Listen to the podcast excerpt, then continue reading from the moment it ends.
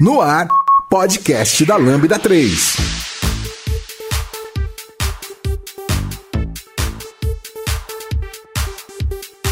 Oi, eu sou o Vitor Cavalcante e esse é o podcast da Lambda 3. E hoje vamos falar sobre os lançamentos que aconteceram no Connect 2017. A Lambda estava lá e vamos falar sobre tudo.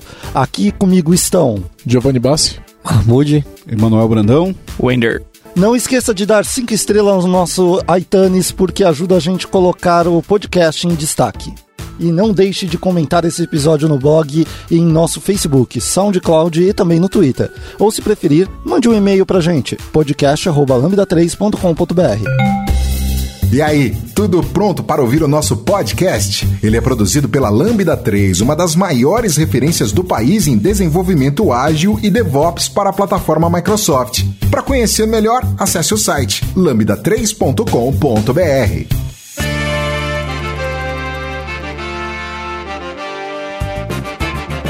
Bom, vamos começar falando com o Giovanni que estava lá em loco. Como foi estar lá dentro da Microsoft vendo o Connect 2017, Gil? Então, a gente foi convidado para estar lá por causa da questão da, eh, da parceria, né? A gente é um parceiro Gold gerenciado na Microsoft já tem bastante tempo. Eh, A Lambda 3 eh, sempre esteve muito próxima da Microsoft e essa, dessa vez a gente foi convidado para participar do evento. Eu acredito que tem também a ver com o fato da gente ter eh, ganhado como o melhor parceiro de DevOps da América Latina, né?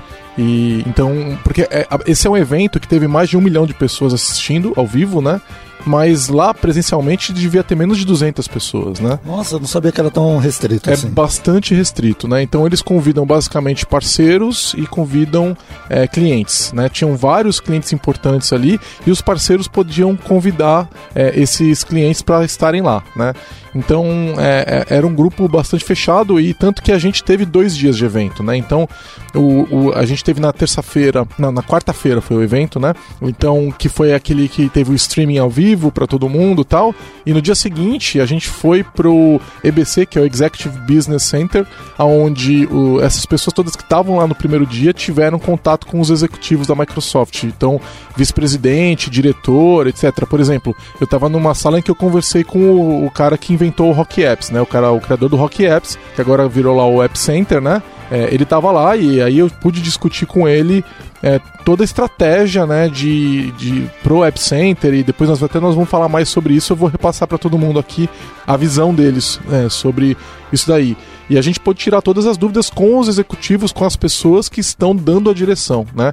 Então foi muito legal. Na terça-feira à noite teve um happy hour para os parceiros, inclusive, e, ah, numa, numa cervejaria deliciosa lá, muito bom. A gente comeu e bebeu à vontade ali. E tanto que na quarta-feira eu cheguei até meio zoado lá no evento. Mas o. Tinha o- cerveja o- boa? Nossa senhora, várias IPAs, várias IPAs. Foi muito bom. por aqui no, no comentários, aqui no post, é o local da cervejaria. É, pra quem quiser, é, é lá em Tribeca, chama Distilled, é um lugar muito legal. Aliás, tudo girou em torno de Tribeca, que é um bairro meio é, artístico, assim. É, dizer, onde lá que foi? York. Ah, em Nova York. É, foi em Nova York. E aí, é, e tudo bem pertinho, assim, né? Eu acabei ficando bem é, próximo, eu ia a pé pros lugares, tá um pouquinho friozinho agora, mas tava, tava bem legal. E o, o- assim, cara, uma coisa que a gente pode falar é que a Microsoft sabe, sabe fazer evento, principalmente quando o foco são essas pessoas importantes para eles, entendeu? Então, ninguém pagou para estar lá, né? Você era responsável pelo seu transporte, hospedagem e tal, mas ninguém pagou para estar lá. E eles fizeram um evento incrível, assim, do tipo cada detalhe. Eles, é, os detalhes do seu badge, os detalhes de como eles te recebiam. Tipo, a gente sa você saía do elevador, na saída do elevador tinha garçom já te dando comida, cara. tipo, na tua frente, assim, saía do elevador tinha já o pessoal com a bandejinha. Aí você caminhava para tomar café da manhã lá, café da manhã maravilhoso. Né? Você ficava uma hora só batendo papo, interagindo, fazendo networking com as pessoas. Que é uma das principais coisas nesse tipo de evento. né? Exatamente, é por isso que a gente foi pra lá, né? Porque ó, o conteúdo tá disponível agora ao vivo, todo Ah, mundo foi pode- transmitido ao vivo, né? Foi transmitido ao vivo e agora tá disponível pra assistir sob demanda, né? Giovanni, você falou que o evento não é pago, é, mas é só para convidados? Só para convidados. Você não pode é, se inscrever nele se você não for convidado, você não vai ter nem como se inscrever, né? E isso aí é, seria a principal diferença do build? Acho, o... que, é, acho que sim, né? Eu acho interessante porque é, são dois eventos para developers, né? E, e, são eventos com lançamentos, né? São os dois têm é, lançamento. Os dois têm lançamento, o que eu acho que. E relativamente perto, né? É, muito próximos, só que a cadência mudou muito, né? É, tá, tá indo muito rápido as coisas agora. Antigamente você tinha lançamentos uma vez por ano. Exato. É, e olhe lá, né? Tinha coisa que era forçado sair naquele ano que você via que não estava pronto e o pessoal lançava. Agora você vê coisa a cada três meses você tem coisa. O TFS, o VSTS agora, você tem lançamento quinzenal. E a gente começa a ver até, inclusive, diferença de direcionamento de um evento para outro, né? Às vezes algumas você começa a perceber, porque o, o prazo está muito curto, então quando muda você já fica sabendo logo em seguida. Enfim, tá lá foi muito legal, né? A gente a abertura foi feita com o Scott Gu, e acho que vocês viram lá, né? O, o a abertura foi feita numa app com, de Node no Mac. é, é, muito interessante, isso foi, foi muito legal. É, logo assim que acabava, a gente tinha mais comida, mais café, não sei o que. E aí, é, no dia seguinte, teve esse negócio no, com os executivos. No final do primeiro dia, aí você ainda ganhava um brinde. É, eu ganhei. É, eles fizeram uma. Era uma lua, um modelo de uma lua que, um, que você pode usar uma app para fazer realidade aumentada e ver os detalhes da lua. Uma, um objeto bem pesado, inclusive, super bonito. É, então, eles estão realmente mimando quem tá lá, né? Eles fizeram um evento topo de linha, assim, muito bom, é, e aonde eles estão basicamente transmitindo para mais de um milhão de pessoas e recebendo 200 convidados muito importantes para eles ali, para aquele ecossistema que eles estão desenvolvendo, tá? Então, é, é, o que eu tava lá basicamente foi para conhecer essas pessoas, entrar em contato com elas, fazer é, contato é, de negócios com a Microsoft para ter acesso a esse segundo dia, que esse realmente é só para quem estava lá, né? É, e o conteúdo é, não dá nem para ver tudo, né? Porque eles dividiram, né? Tal. É, depois você tem que sair do evento e assistir o que você não conseguiu ver, né? Mas o conteúdo era menos importante, né? E quem estava me acompanhando viu lá no Instagram, Twitter, Facebook eu tava contando o que, que eu tava vendo lá e tal. Foi muito legal. Mas nada que eu tava falando, vocês também não podiam estar tá falando, porque tava tudo ao vivo, né? Bom, e... eu não tava te acompanhando no Instagram, no Twitter, mas eu tava te acompanhando nos vídeos, porque você era a pessoa que mais aparecia nos vídeos. Era o modelo da, da Microsoft lá. É, né? todo mundo que sabe, que me, me acompanha em eventos, sabe que eu tô sempre na primeira fila, né? Eu acho que os câmeras queriam mostrar, não, tem dev aqui também, é. ó, um cabeludão aqui, ó. eu tô sempre na primeira fila, não importa o evento, e aí é, é acho que eu saí, acabei saindo bastante ali. Agora vamos já entrar no, no conteúdo. É, tem o, o, primeiro item que a gente colocou aqui para falar foi um negócio que eu achei muito legal. É, e eles abriram com isso, né? É, o Visual Studio Live Share. Quem quer falar sobre ele? Eu posso começar. É, eu vi eles abrindo essa demo, foi o Scott Hansemel e alguém lembra o nome da outra pessoa? Beleza, mas eles estavam um, cada um em uma ponta assim do palco, é, simulando como se cada um tivesse uma cidade. E aí a outra pessoa abriu o, o código dela e falou: Putz, tô com um problema aqui, preciso de ajuda. É, vou chamar aqui no Slack alguma pessoa do meu time. E aí chamou o Scott Hansen, eu preciso de ajuda. E aí eles até zoaram, o Scott Hansen mandou em caixa alta, tô ocupado.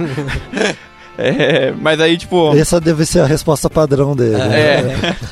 O, o, o comum disso seria, sei lá, talvez abrir um, um Hangouts, um, um API ou Skype e começar a mostrar o que está fazendo para outra pessoa. Eles meio que subiram um step em relação a isso. Eles... Porque qual a dificuldade desse jeito? É você ter que ficar falando, por exemplo, se fosse você, eu chegar e falar, Wender, Agora vê para mim qual é o valor da variável tal. É, e não isso. só isso, né? você compartilha todo o seu desktop Exato. normalmente. Pode então a pessoa coisa... vê o coisa, que é, coisas que talvez você não queira mostrar. Talvez né? esteja vendo uns nudes ali e eu não quero que a pessoa veja. Talvez esteja com, sei lá, o site do meu banco aberto e não quero que a pessoa veja. Eu só quero que ela veja o meu Visual Studio ou o meu código. É, e aí eles construíram uma forma de isso acontecer. Então, é, eu consigo, de uma forma bem fácil, compartilhar um link com a outra pessoa, essa pessoa ir lá, colocar esse link no Visual Studio dela e automaticamente é, aparecer tudo que eu, como pessoa que está dando o share, é, estou vendo para essa outra pessoa. É, então, não, não, duas... não, que você está vendo necessariamente, né?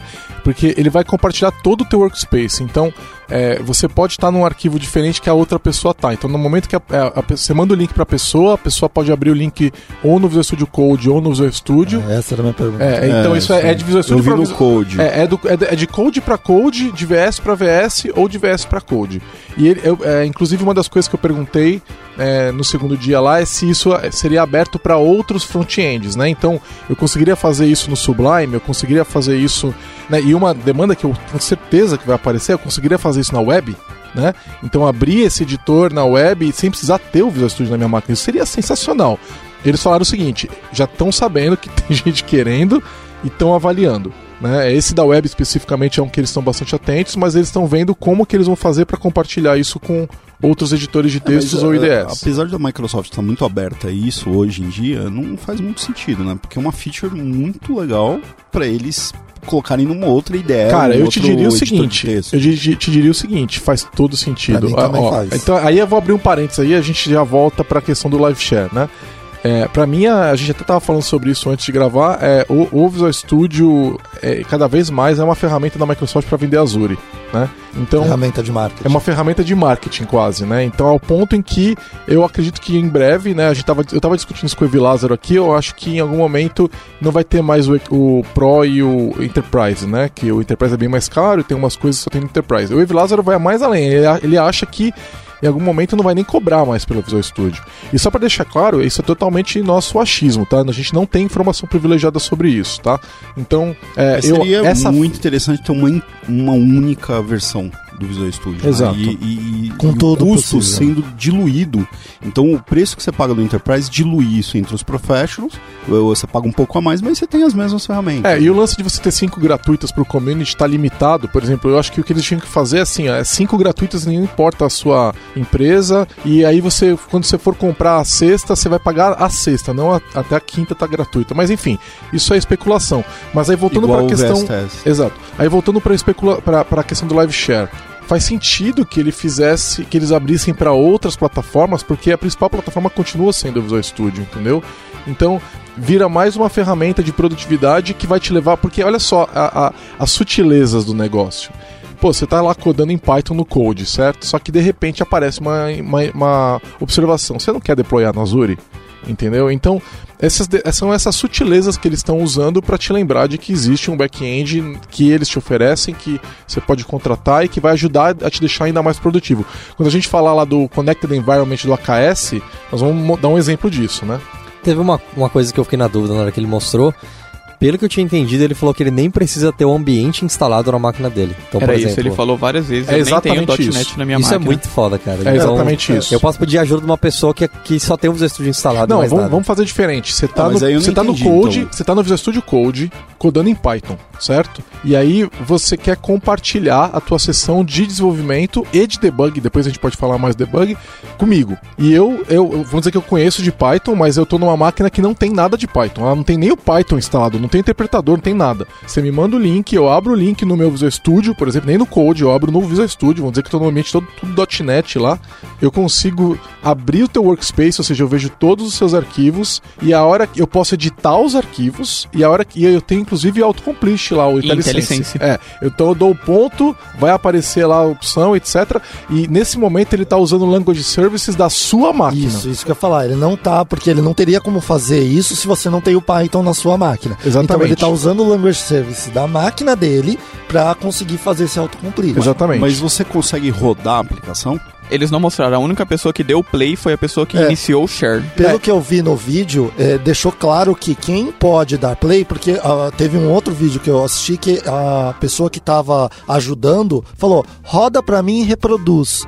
Então a pessoa tem que rodar para chegar, por exemplo, a dar um hit num breakpoint. Até ela é exatamente isso. E, e quando o cara tá rodando e o outro tá olhando as variáveis, ele consegue olhar variáveis consegue, que o outro consegue. não tá olhando. Assim, ele, tá, ele compartilha, compartilha a sessão de debug. Quando eles é. começaram, eu achei que ele era só um cursor na, no editor do cara. Tipo e eles Word, começaram né? a debugar, ele abriu o watch, abriu a immediate é. window, e ele, ele abriu outro dar arquivo. step over, step into, ele consegue controlar a sessão de debug remotamente. É, mas a aplicação está rodando na na máquina original. Na máquina Isso. original. E você vê, tipo, na máquina original ou na máquina que está assistindo, é, as pessoas conseguem ver em que ponto do código a outra pessoa está vendo, porque fica aparecendo é, o cursor na linha né? aonde a pessoa está. É. Se selecionar, aparece a seleção. É. O negócio dois. começou lá atrás com o Google Docs, né? É, para documentos de texto. Basicamente o que eles fizeram foi levar essa ideia para dentro do Visual Studio e do Visual Studio Code. E, e as é marcações ficaram bem parecidas. É, né? a gente, exatamente, ficou bem parecido. E o interessante é o seguinte, né? Você, a impressão que dá é, é que é, você realmente está num documento de texto, né? Que você está realmente editando junto ali. E, é, a, a, inclusive a pessoa que está compartilhando, que está vendo, né? ela, ela pode salvar o arquivo. Sim. é muito louco é, isso. É um movimento, acho que uma coisa natural quando a gente pensa assim, que a Microsoft está investindo muito mais em Azure, que você não está no local físico, então ela está investindo em equipes remotas, né? E as pessoas vão daqui a pouco não, não ir mais para a empresa, né? Ficar trabalhando de casa muito mais eficiente. Uma coisa bem legal que eu achei nisso foi alguma, alguns meses, algumas semanas atrás, eu achei uma palestra do CTO da Elo7, não sei se é David ou Davi, e ele comentou sobre como eles fazem pair programming na Elo7. E lá não existe, segundo ele, piloto e copiloto. As duas pessoas, cada um está na sua máquina, ambos dividindo o ambiente de trabalho, igualzinho a gente falou aqui do live share do Visual Studio, e as duas pessoas estão codando, igualzinho eles apresentaram. Mas aí eles estão compartilhando share. o mesmo workspace. Compartilhando o mesmo É, workspace. mas aí, aí tem uma outra diferença. Se eu tô digitando, você não tá digitando. Exato. Então, agora no, no, com esse aqui a gente pode os dois digitar ao mesmo tempo. Qual a vantagem disso? A vantagem é que você pode falar assim: ah, arruma esse detalhe aí em cima que eu já vou vendo esse, essa outra parte aqui embaixo. Estranho. Você pode, Não, você pode fazer isso. Dois métodos diferentes, por exemplo. Até em dois arquivos diferentes. É, Embora usando... estranho, eu acho, acho, legal as duas pessoas conseguirem pilotar ao mesmo tempo. Aí surgiu uma outra dúvida. Per programming, eu consigo charear para mais de uma pessoa e ter, sei lá, 10 é pessoas fazendo Eles a mesma não, coisa? Não demonstraram isso. Provavelmente não, não deve isso. ter, então. É, inclusive, eu também perguntei se teria que abrir alguma porta, alguma coisa. Não. É totalmente HTTP. É, inclusive, ele pode chegar a, é, a ser peer-to-peer. -peer. Eu não entendi ainda, isso não ficou claro para mim lá. Se ele está realmente peer-to-peer -peer o tempo todo ou se ele está passando por um servidor central. Quando a gente perguntou, eles falaram: não, a gente pode chegar no peer-to-peer, -peer, o que me dá a impressão que eles vão tentar promover a conexão. Se eles conseguirem, eles promovem, entendeu? Então, mas que por padrão ele vai iniciar por um servidor é, de passagem e aí vão checar pela, se está na mesma rede para iniciar o peer-to-peer. -peer. Vocês que estão em empresas super fechadas, que vai funcionar. É, vai funcionar, mas possivelmente se é aquela que só abre coisas por pedido, Pode ser que não, porque pode ser que o servidor não. É, seja bloqueado. bloqueado. É, exatamente. Então, Mas é, deve estar tá passando por alguma, alguma coisa .microsoft.com que costuma estar tá liberado, né? Só, só para falar de data, né? Eles falaram que esperam liberar é, em janeiro para todo mundo, tá? Então, uma versão de preview ainda, que eles falaram que eles ainda estão com algumas questões que precisam melhorar e resolver. Né? Já está bastante funcional, mas que não está pronto para liberar ainda. E a expectativa que eles passaram pra gente era final de janeiro. Não é uma data que eles deram publicamente, acho que vocês notaram, eles não falaram de data, né? Mas pra gente lá eles falaram final de janeiro. Tá? Eles tá? citaram alguma limitação, por exemplo, ah, não vai poder rodar Xamarin, por exemplo, por não, ser um tooling. Não, não deram nenhuma limitação nesse sentido, basicamente qualquer coisa vai funcionar, porque eles deram a entender. E aí, assim, esse negócio roubou o Connect. É, todo mundo só queria falar sobre isso, cara. Os desenvolvedores ficaram loucos, assim. Todo mundo queria tocar nesse ponto. É, chegou até a jogar uma certa sombra no restante do que eles estavam mostrando, né? Porque realmente foi uma bomba. Porque não, existe essa experiência de, de, compartilhamento. Isso não existe hoje, né? E parece que eles acertaram em, em cheio, assim, que é uma coisa que as pessoas querem. E aí, eu queria só comentar que é interessante a gente ver a Microsoft, ela sempre fez, foi uma empresa de ferramental, de plataforma, né? É, é interessante ver que agora que eles são um provedor de nuvem, agora, né, entre aspas, é, como eles são as duas coisas, o impacto disso que a gente está tendo agora, porque a gente tem um ferramental em grande parte open, né? E também no que toca, quando a gente vai falar de nuvem, as coisas estão todas integradas. Então, são as duas coisas juntas. Então, por, eu estou pensando assim, por que, que a AWS não fez isso? A AWS não fez isso porque ela não tem um editor. Ela não tem nada para te ajudar com isso. Por que, que o Google não fez? Mesma coisa, idem, igualzinho, né? Quem faria isso seria de repente um GitHub. O GitHub não tem tamanho para isso né? Então acaba sobrando para quem? quem? É, quem tem tamanho para fazer isso, né? É, é, a Microsoft. E quando ela faz isso, ela acaba tentando te jogar para a nuvem, porque o negócio deles agora é esse, né? Eu acho que essa é a grande aposta deles, é usar essas ferramentas é, para te atrair, como você já, já falou. Eu com, é, concordo com você que eu acho que o futuro vai ser o Visual Studio ser uma ferramenta, é, não sei se gratuita, mas muito barata. Tá? É, entre os dois. Eu não acredito que vai continuar sendo a fortuna que é hoje. É, é não que ele não entre vai... aspas, né? Não, Porque ele entrega, né? Ele entrega, então, mas hoje é caro. Sabe? Caro assim, ele é, é um valor. É, para empresas menores ele é quase proibitivo aqui no Brasil, né? Você vai chegar numa empresa que tem 10 funcionários e falar, ah, você precisa do Enterprise para fazer esse teste de carga aqui. É, o cara vai olhar, é, tipo, não vou conseguir fazer esse, é, isso, não vou ter. Quanto tá hoje? Hoje é, é tá uns 30 mil reais, mais ou menos isso, okay. o Enterprise. É, 11 é mil dólares, não é? É, então, é. quase 40 Dois apartamentos reais. na Paulista.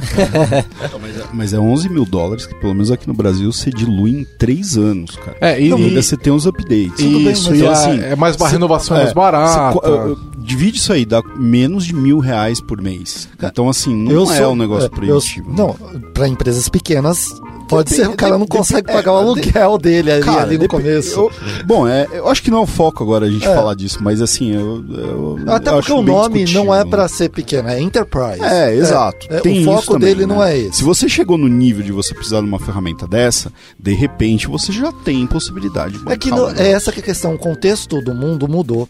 Quem precisava fazer teste de carga há 10 anos atrás? Só Enterprise. Hoje, qualquer empresa que vai para a nuvem precisa.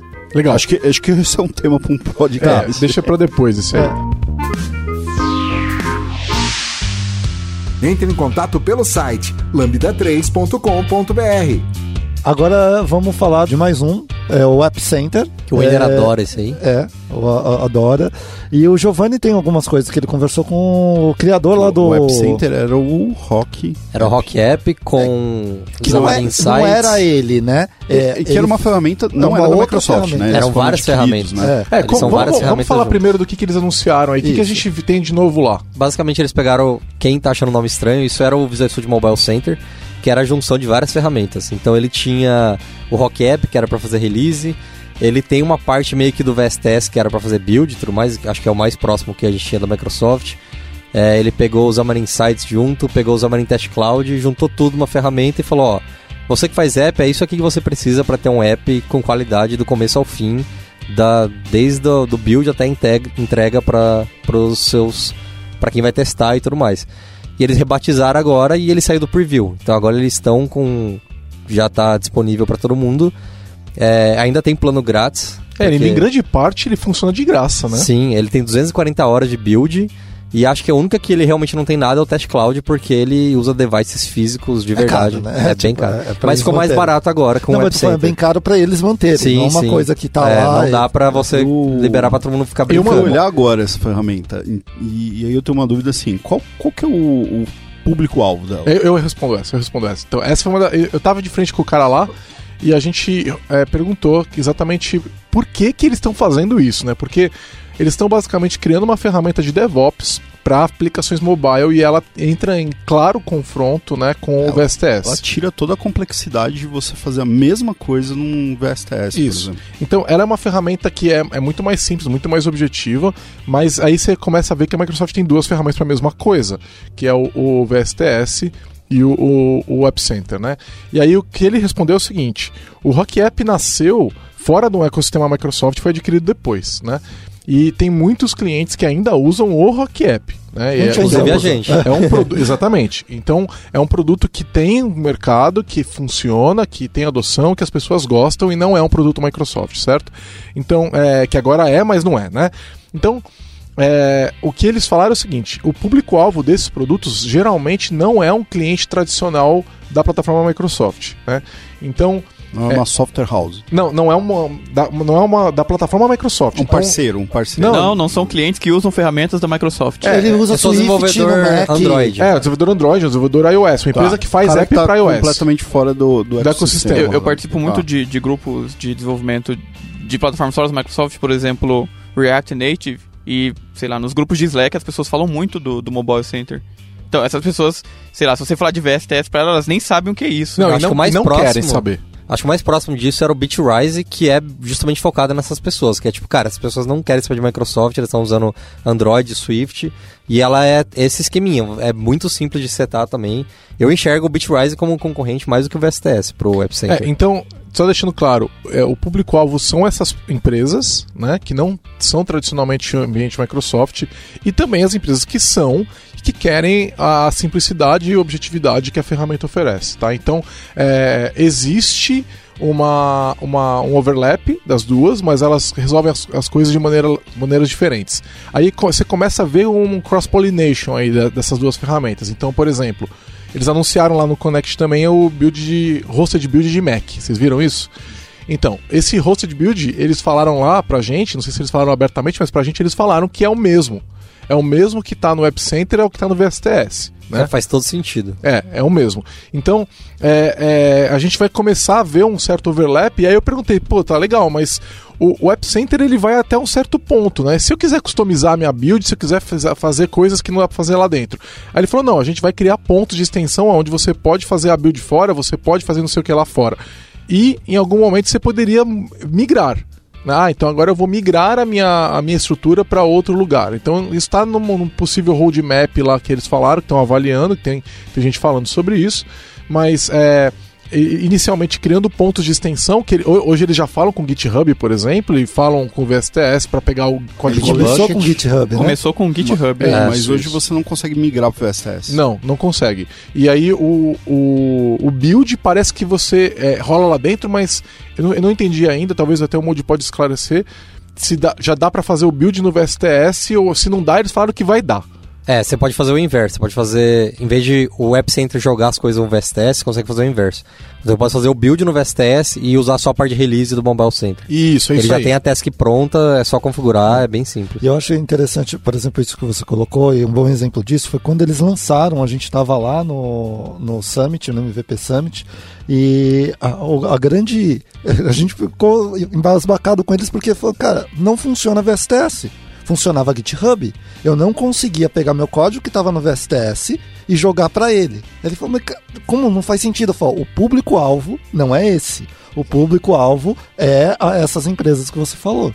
No começo, nos comentários, quando eles anunciaram, várias pessoas perguntaram é, qual que é o público-alvo. Eu lembro que eles falaram também de pessoas que nunca usaram DevOps. Então eles queriam atingir esses devs que, tipo, faz um faz o tá querendo fazer o app dele, mas ele não sabe que é DevOps, tanto que a interface é muito simples. Você basicamente seleciona a sua branch, fala qual que é o build que você vai fazer e funciona, cara. É isso que eu tinha pensado também, se, se eh, essas pessoas não diria robistas, né, mas o cara que teve um site lá, ah, fazer um app X, se essas pessoas também seriam um público alvo dela.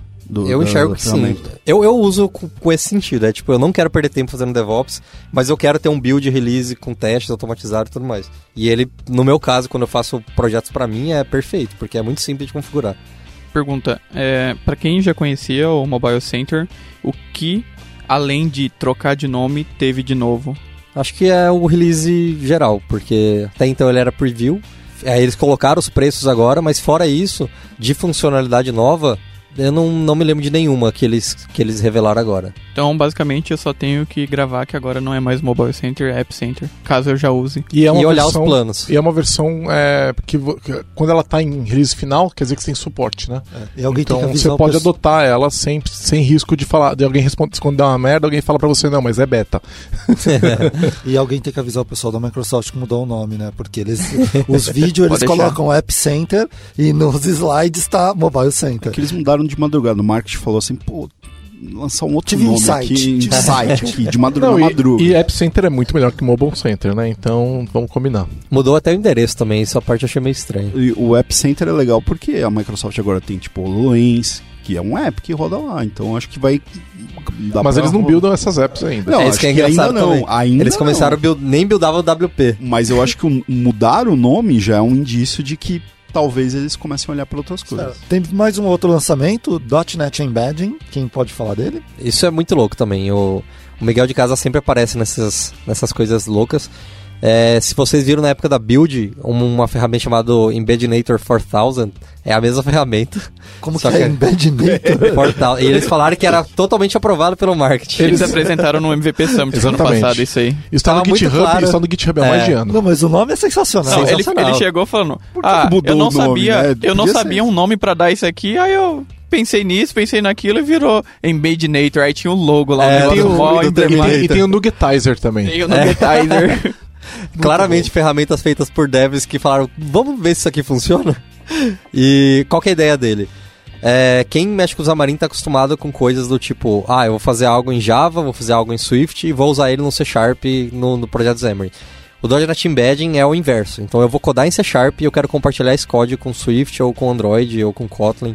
E ele permite fazer isso. Então você pega todo o seu código C Sharp, com interface gráfica até, e ele consegue reusar lá de uma maneira muito louca. Ele, ele gera um, um binário que pode ser consumido nativamente por uma, uma aplicação iOS ou Android, é isso, não é, É, isso? isso. Então, eh, imagina o seguinte, você não precisa mais migrar a sua app inteira para Xamarin para poder usar Xamarin. Você pode fazer só as novas telas em Xamarin e as antigas você continua fazendo utilizando o que você já estava usando antes, Swift ou Java, ou o que era, né? Então, é, é- Agora, o que eu não entendi é o seguinte: eles já tinham mostrado isso. é, esse negócio ele é, é novo. Ele. O que, que eles, eles anunciaram uma versão final? O que, que aconteceu? Porque a gente já tinha mostrado isso, né? Eu acho que eles não tinham mostrado funcionando ainda. Eles Não, eles já o tinham nome. mostrado que uma demo. Era a mesma demo até. Eles abriam lá o app de, de clima e botava o, a parte que tinha feito- sido feita em Xamarin no aplicativo. É, sinceramente, basicamente acho que eles só mostraram que, tipo, ó, lembra que tem isso aqui, deram um nome mais bonitinho que assusta menos a galera que é mais enterprise, assim, né? Porque usar Embedinator 4000 talvez seja meio estranho. Legal. E eles mostraram qual app que eles mostraram mesmo? Eu não Era uma de clima. tá? Oi? Eu não acharia. Eu achei muito legal. Era um app de clima que eles de- pegavam uma tela que era feita em Xamarin e colocavam no app lá e no caso eles mostraram em iOS e funcionava. Mas era uma app que existe, né? Eu é uma app. Eu tô achando que. Não é o Airbnb, mas eu lembro de alguma app. Eles pegaram uma app conhecida e colocaram alguma coisa de Xamarin pra rodar dentro dela. Mas enfim, tá lá nos Ma- vídeos, né? Mas usando o código fonte dela.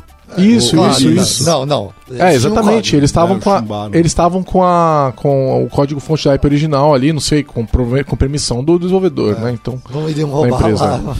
Bom, Bom, achei que eles tinham colocado o negócio lá dentro sem recompilar o negócio.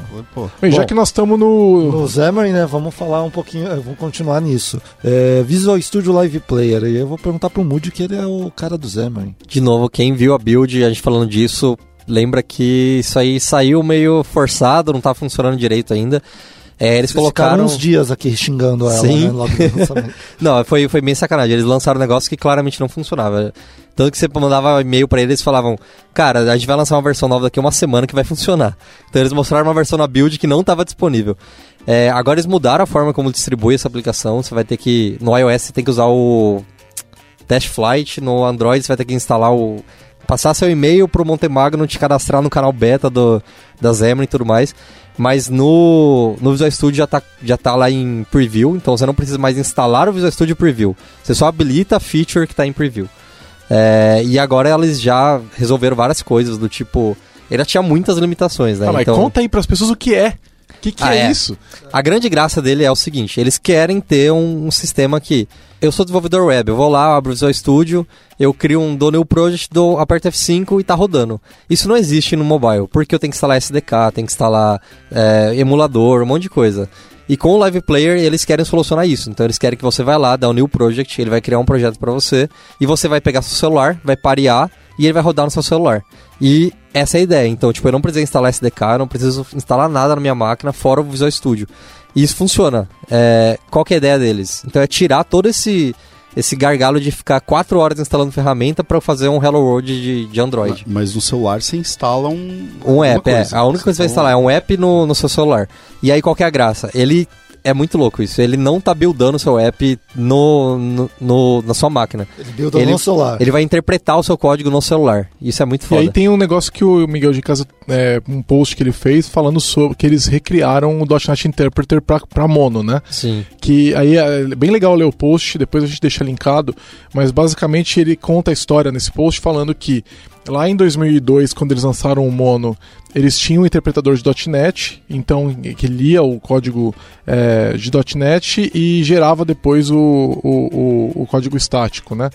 Que ia rodar. Então, é, eles pararam isso quando é, a Microsoft em 2005 lançou o .NET 2.0 com Generics, e aí falaram que dá tanto trabalho que eles pararam de fazer. E aí eles passaram a compilar de C Sharp direto para o código nativo. É, e aí agora eles reativaram e criaram o interpretador. E aí eu, eu imagino que é esse interpretador que tá rodando lá, né? É, e, e é muito louco que ele- o Miguel de Casa bate bastante em cima da tecla que ele não precisa salvar o arquivo. Então ele tem um, um delayzinho lá, você digitou, ele já manda o código pro celular, ele interpreta e mostra o resultado. Claro que tem várias limitações, é, depende do que você tá usando, mas hoje o New Project funciona, porque Ele- ele... Eles mostraram com o emulador lá, né? Sim, o, o Montemagno monta umas telas relativamente complexas e tal. As limitações dele tem mais a ver com coisas do tipo usar reflection, usar bibliotecas externas de Nuget e tudo mais. Então a graça é que você consegue brincar com, principalmente com os Omniforms, que é o, é o mais. tá sendo com um suporte melhor. E você consegue fazer telas pra ver como é que funciona e tudo mais, sem realmente precisar apertar play, sem, sem precisar nem salvar o arquivo. Isso é muito louco. Vocês falaram Visual Studio Live Player, mudou o nome? Porque era Xamarin Live Player. É, depois que o Xamarin Studio morreu, hoje em dia é tudo Visual Studio. Entendi. Eles- É, eles deram um novo nome pra Hot Reloading. Você falou que ainda não tá muito, muito bem funcionando. é, e eles batem muito em cima da tecla, que nem você falou, ah, eu não preciso salvar. Eu não perderia tempo numa feature dessa na minha aplicação, porque toda hora a gente tá salvando o arquivo. React Native, Native Script e aplicações É, híbridas têm isso já há Qual- muito tempo. por- olha Sim, só, sim. Qual, qual a diferença, né? É, e, e aí entra também a questão do interpretador do .NET que eles refizeram. É, você, uma aplicação iOS ou, ou- ou Android, você para poder executar ela no device ou no emulador, você precisaria gerar o binário final. E é isso que eles não fazem mais, entendeu? Então, é, antes eles tinham que recompilar a aplicação inteira. No caso, no caso da iOS, é, é- é código nativo, né? Então, o tempo de compilação era muito grande para você poder ver uma mudança de uma linha que você fez. Você tinha que é, de, você tinha que esperar, sei lá, quantos minutos para poder ver, porque o tempo de compilação era, era grande, né? Agora não precisa mais, porque agora ele vai alterar só um pedacinho, ele vai reinterpretar só aquilo que mudou e vai exibir muito mais rápido. Assim, o delay era 2, 3 segundos, né? Sim. Então, É, essa é a grande diferença. Sim, quando você fala de JavaScript com HTML, esse é um problema que foi resolvido porque essa plataforma suporta isso nativamente desde sempre.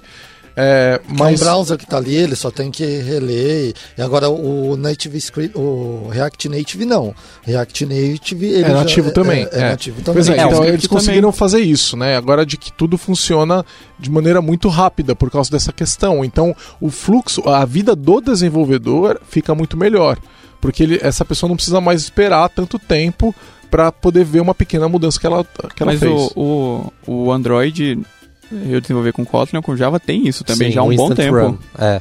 É, acho que tem uns dois anos. Então, tipo, menos. Tá bem atrasada essa parada Mas- da Xamarin. Esse o Instant Run ele faz de outro jeito. Ele, ele troca basicamente só os ponto class que mudou Não, não, mesmo. tipo, seu... o- os internals, sei lá, eu como desenvolvedor não quero nem saber. Sim, eu quero sim. dar o salvar e ver o código. É isso, e pra deixar claro, tipo, o Instant Run não é o mesmo objetivo do Live Player. O Instant Run desse do Android que você comentou, ele tá lá pra, pra pessoa tá debugando e tudo mais. O Live Player é outra pegada. O Live Player é tipo, cara, primeira vez que você tá testando, você consegue fazer, ou eu quero fazer uma tela aqui rapidinho, mas nos apps que eu já fiz, eu uso. Obviamente eu vou começar a usar dependências externas e para de funcionar o Live Player, porque é uma das limitações dele hoje. É, então, não é a pegada aprendizado hoje. Eu acho que é mais É. aprendizado. É, eu né? quero brincar com isso aqui, eu nunca mexi. Ele vai te ajudar. É, Ele vai te impedir de, de perder o, o tesão que você tava de ficar um dia me- instalando ferramenta. Mas, cara, sabe aonde eu vejo valor também? É, eles demonstraram isso, né? Está na demo que eles fizeram. Eles habilitam o Live Player e aí é, eles começam a. é, Ele clica no arquivo e quando ele clica, ele já exibe no, no- no emulador ali do lado, né? E isso é muito legal. Então, mesmo que você hoje tenha dependências, ah, não posso, não posso usar dependência, etc., você poderia estar desenvolvendo a tua UI, por exemplo, num outro projeto que não tem aquelas dependências, só para você poder montar a UI e depois você volta pro projeto original. É uma maneira Sim. de você fazer uma, uma volta nisso aí, né, enquanto eles não, não terminam essa questão das dependências. Então, e era muito legal. A demo é, é incrível, porque basicamente ele, ele troca de, de arquivo né, que está sendo exibido na view da, do Visual Studio. Quando ele troca, já, já aparece. É muito rápido. É muito rápido. Aí até uma dúvida que eu tinha, eu perguntei lá para eles, lá pro, pro time do Xamarin, é.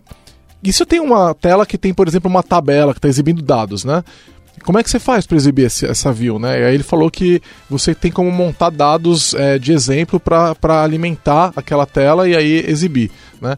Aí uma outra coisa que até o Moody pediu para eu, eu validar lá com eles, eu perguntei, porque eles falaram que eles conseguem instalar todo o ambiente de desenvolvimento de Xamarin em 5 minutos. Aí o Moody falou, o que, que eles estão fazendo, né? Porque Não conheço, né? só para instalar o Java vai uma hora e meia e ainda vem com ESC Toolbar, né?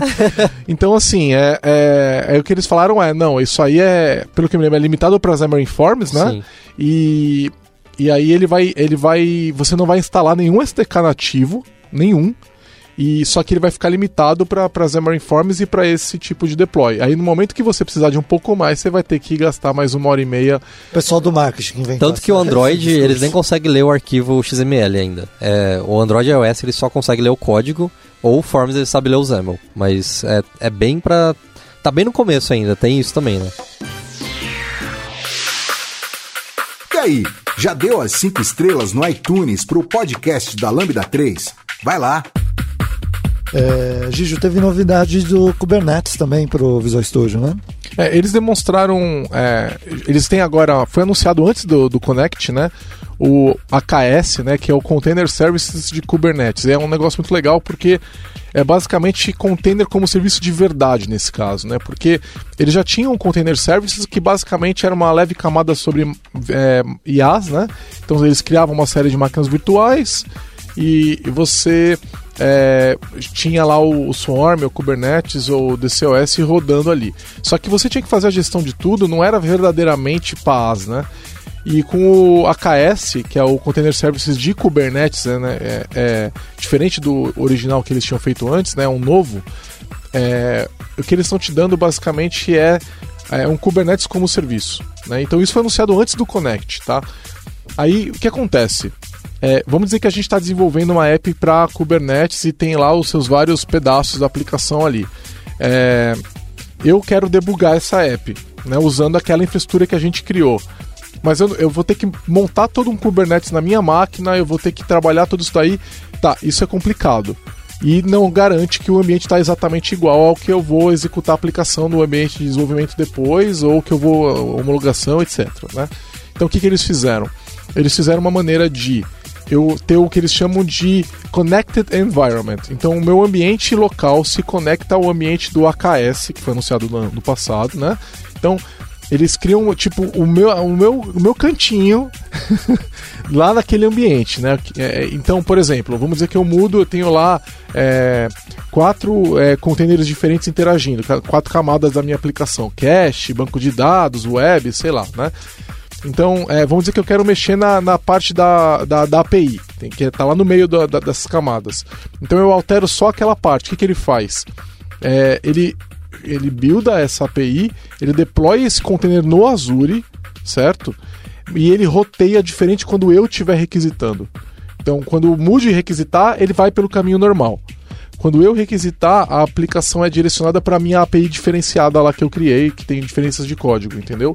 E você pode debugar isso, você pode é, acompanhar tudo que está acontecendo. Então, é como se você tivesse o seu ambiente de Kubernetes é, é, rodando junto com ambientes de desenvolvimento que a gente está compartilhando. Então isso ficou muito legal. É basicamente, eu, eu ainda não testei, mas o que eles demonstraram é basicamente meu. Você faz alteração e manda rodar e ele just works, entendeu? Não sei se essa mágica toda tá funcionando do jeito que eles mostraram. Era a demo, né? Mas a demo foi feita ao vivo, era código de verdade rodando de verdade. Né? Então, é, é, vamos ver depois como é que isso aí, qual é a efetividade disso daí, né? O live, o live player no build também era, né? É, então, então, assim, fica aí um, um aviso, vamos ficar atento, porque pode não ser tão simples, pode ter limitações. Fica aí para um futuro podcast Assim aí que, a gente fizer. testar, a gente fala aqui com Mas vocês. Deixa eu só ver se eu entendi. O, AKE o AKS já existia, então eu já tinha o Kubernetes as a Service para poder fazer deploy em produção e tudo mais. Sim, tá em preview, né? Tá. Ele tá em preview. E aí o que eles criaram foi uma forma de eu poder debugar esse ambiente durante o meu desenvolvimento Isso. sem, sem trabalho. Que é o tal do Connected Environment. Tá. Aliás, quem tá ouvindo aí e quiser é, testar, é, corre porque tem uma lista de espera. É um private, pre- é um private preview, né? Então você tem que ir lá e mandar seu e-mail é, e aí eles vão é, te colocar na lista de espera, tá? E aí eles vão liberando de, aos poucos. Bom, teve outra novidade também do Azure, que é o Azure DevOps Projects. É, conta aí pra gente, Brandão, o que, que teve é, de novidades aí?